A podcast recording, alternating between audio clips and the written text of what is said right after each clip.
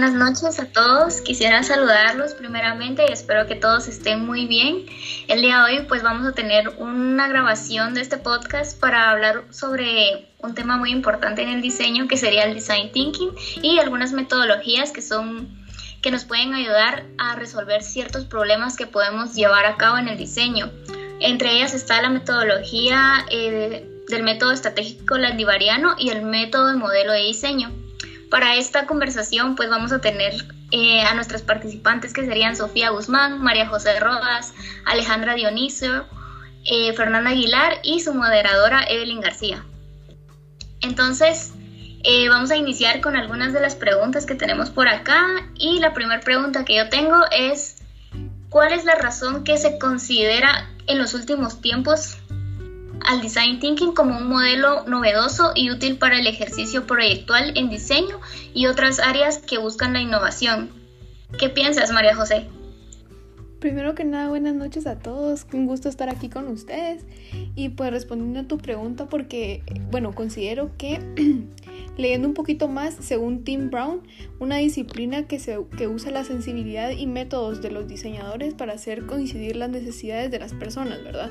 Esta se apoya en distintas herramientas y varía de técnicas que se utilizan durante todo el proceso creativo y gracias a ella se pueden encontrar mejores insights para que lleven a cabo una solución al problema de manera más eh, eficiente y súper exitosa, ¿verdad?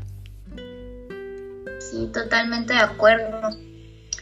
Em, ahorita vamos con la segunda pregunta y sería, ¿consideras que solo en el design thinking se desarrolla la participación activa y colaborativa del cliente, los usuarios y expertos de distintas áreas del conocimiento? ¿Qué opinas, Alejandra? Eh, hola, buenas noches, Evelyn. Qué gusto, la verdad, compartir con ustedes este espacio y, poder pues aprender y, y comentar este tema tan importante.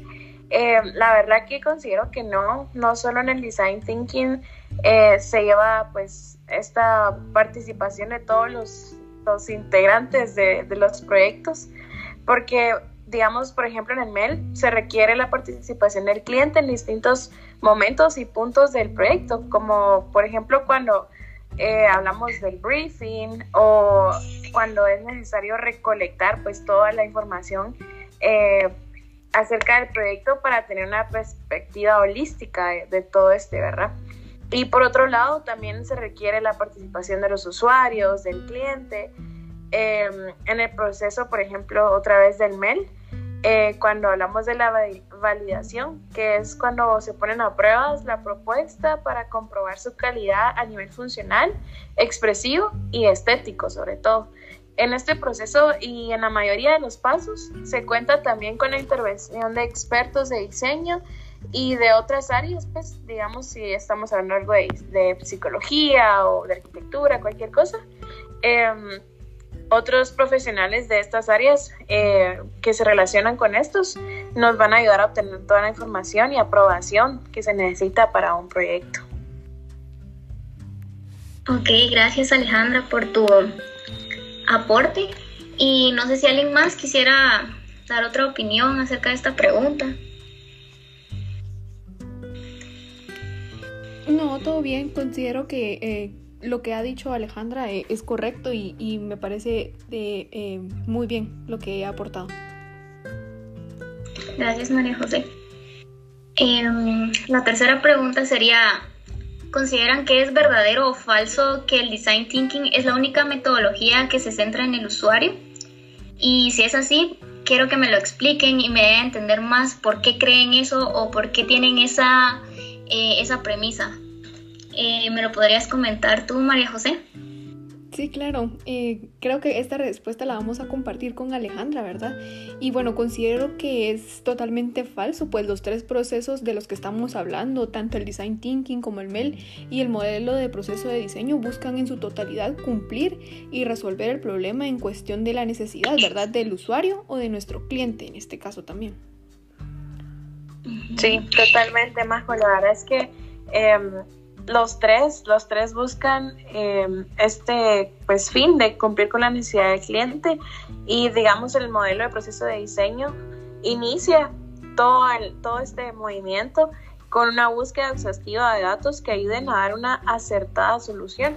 Y este método pues también propone analizar todos los datos para que el diseñador pueda conducirse y conocer la necesidad a profundidad de modo de satisfacer la necesidad del usuario.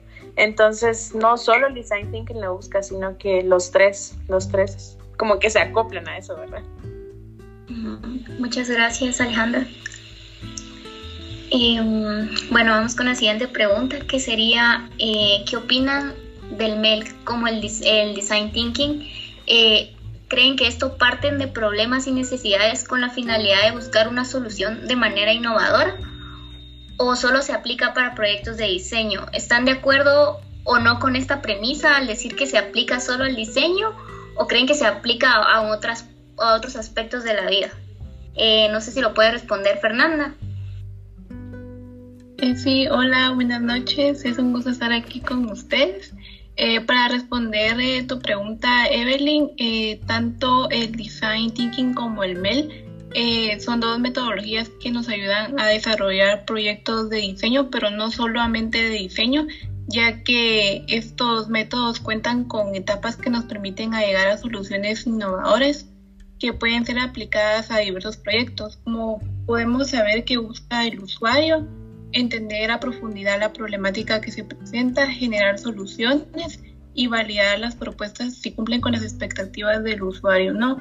Así que estas metodologías sí se pueden eh, usar para cualquier tipo de proyecto y en cualquier sector.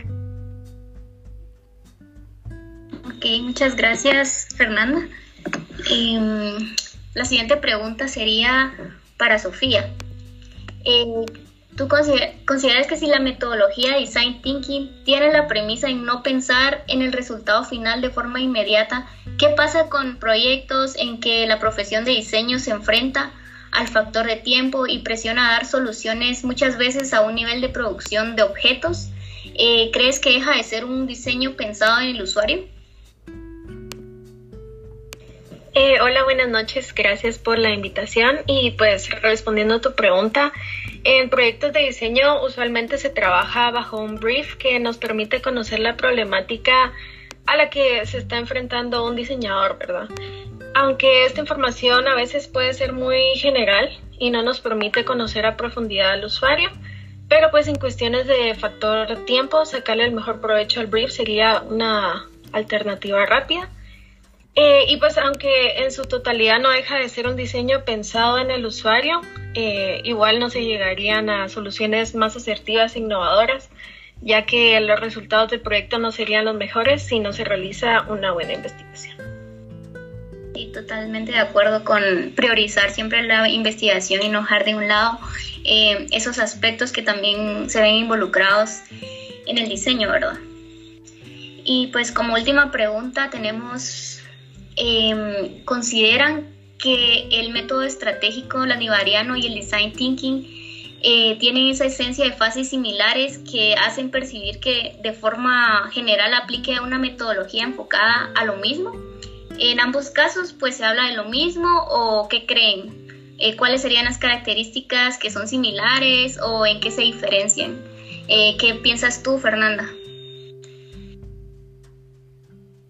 pues si consideramos que se habla de lo mismo, pues ambos nos permiten entender problemas complejos para llegar a soluciones innovadoras y tomando en cuenta que estas soluciones también sean funcionales para satisfacer las necesidades de las personas.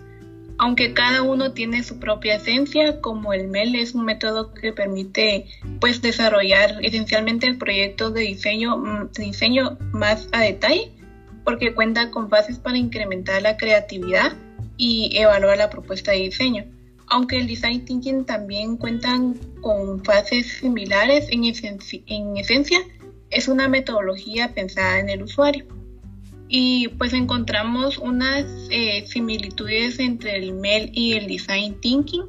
Por ejemplo, estas cuentan con, por ejemplo, el MEL cuenta con tres etapas para el desarrollo de un proyecto de diseño y el Design Thinking cuenta con cinco etapas. El MEL se basa en una, en una problemática para elaborar un proyecto y así encontrar una solución adecuada. como el design thinking también se, eh, su punto de partida para realizar un proyecto es una problemática y asimismo darle una solución. Y como diferencias entre estos dos métodos, el MEL en la primera etapa no solo abarca investigar al grupo objetivo, sino que también detalles del proyecto, como identificar las necesidades u objetivos del proyecto. Y en el design thinking, en la primera fase de este, se profundiza en comprender eh, al usuario. Ok, muchas gracias María Fernanda.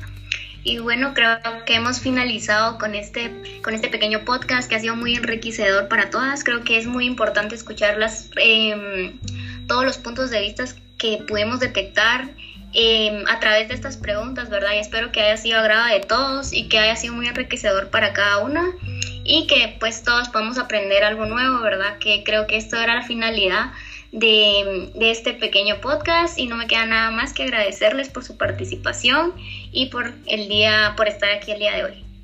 Gracias.